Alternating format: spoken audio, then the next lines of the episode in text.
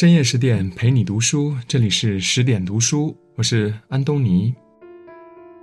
陕西的终南山自古以来便被称为隐居圣地，即便是在现代，也有一些人舍弃高薪的工作，独自到终南山中隐修。他们远离都市的喧嚣，只在山中盖一草棚，每日自耕自种，自给自足。这便是现代的隐士。小隐隐于野，大隐隐于市。隐居于山野的人，想要的是自然无为、身与心的天人合一；而那些隐于闹市的人，也在追求着个人的超脱。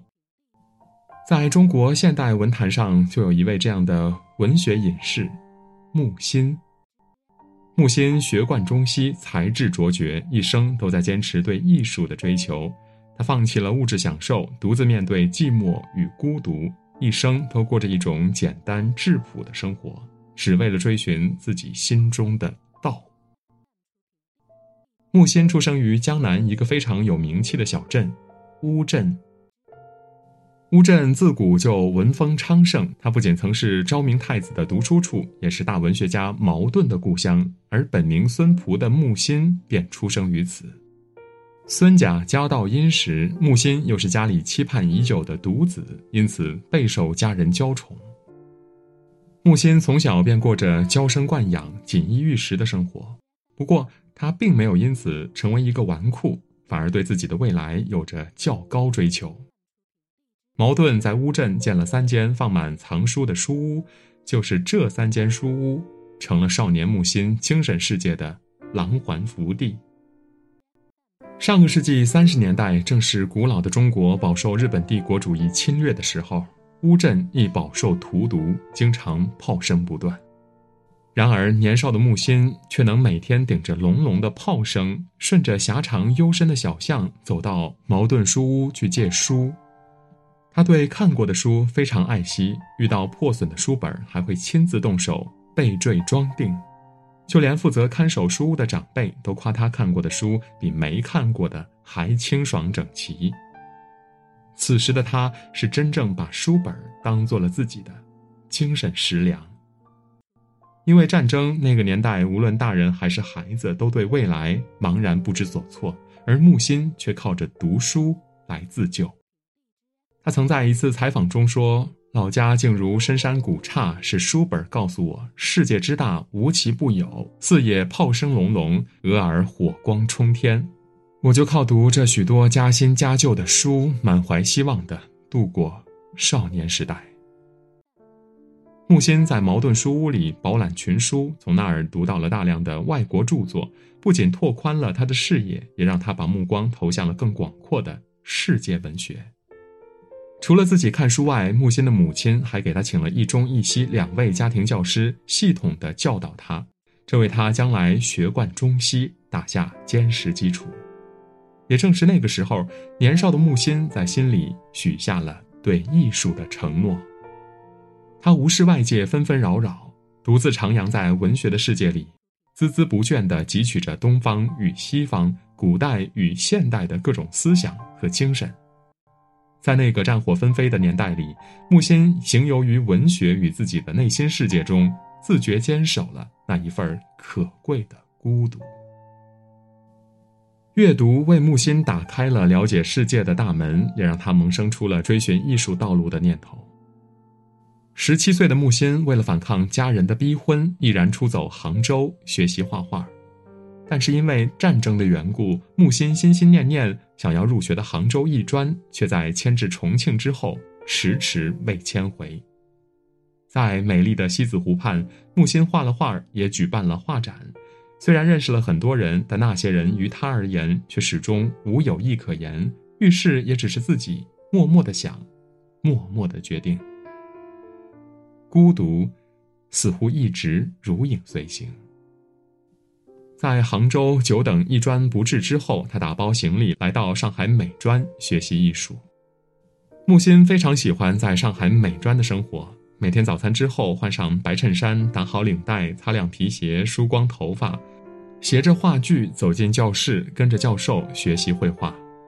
这样的生活习惯也伴随了他的一生。无论何时，他都会以最精神的面貌出现于人前。木心最赞赏美专、学术自由、兼容并包的传统作风。他一方面积极参与各项学生运动，另一方面依然坚持着自己的艺术观点。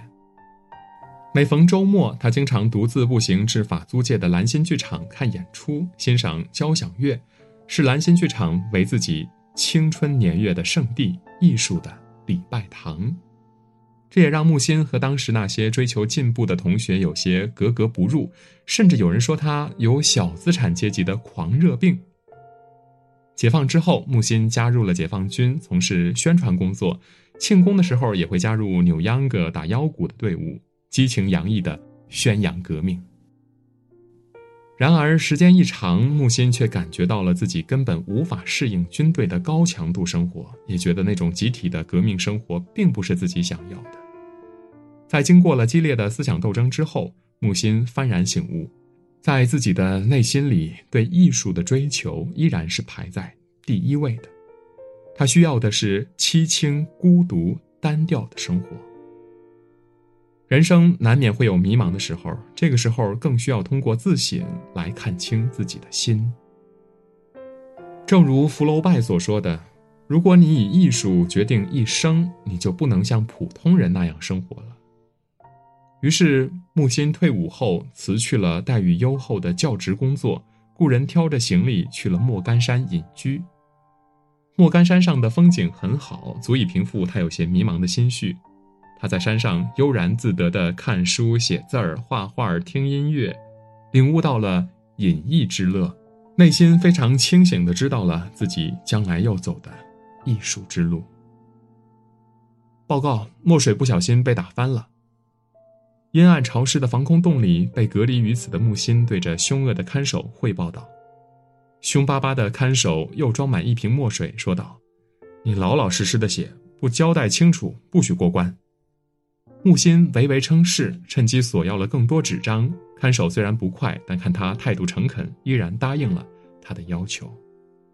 但看守不知道的是，其实木心已经用这些墨水和纸张写下了大量密密麻麻的手稿。这些手稿被他巧妙地缝在棉袄夹层中，最后偷偷地带了出去。在那个特殊的年代里，木心曾两次蒙冤入狱。他在狱中为了抵抗孤独。直接在纸上画出琴键来弹贝多芬的乐曲，用写检查的纸笔偷偷写下了六十五万字的手稿。即便在狱中饱受折磨，他依然对艺术保有极度的热情与向往。出狱后，他白天在厂里干着最苦最累的活儿，晚上回去后用毯子挡住窗户，用最便宜的颜料和独创的画技，悄悄地画了上百幅转印画。对艺术的痴心。可见一斑。浩劫中多的是死殉者，那是可同情、可尊敬的；而我选择的是生殉，在绝望中求永生。从前有信仰的人，最后以死殉道；我以不死殉道。木心对艺术的极致追求，使他最终成为了一位具有世界精神的艺术家。有才的人就如同追储囊中一般，总是会脱颖而出。木心很快就因为自己的才识被提拔出来做设计，并因为工作突出，再次被提名成为上海市工艺美术协会秘书长。不久之后，他的画还在日本展出，并获得金奖。这一时间，木心算得上是名利双收。然而，他并没有停下追寻艺术的脚步，依然决定遵循自己的理想，出国寻求自己的。艺术发展，无论是身陷囹圄还是功成名就，他都没有忘记自己对艺术的向往。这一次，他亲手推开了炙手可热的将来，自主的走在了通往孤独的艺术之路上。在木心的心中，艺术从来就是唯一的选择。来到美国之后，木心经历了一段非常艰难困苦的生活。为了生活，他甚至还和别人一起去修古董，以赚取生活费。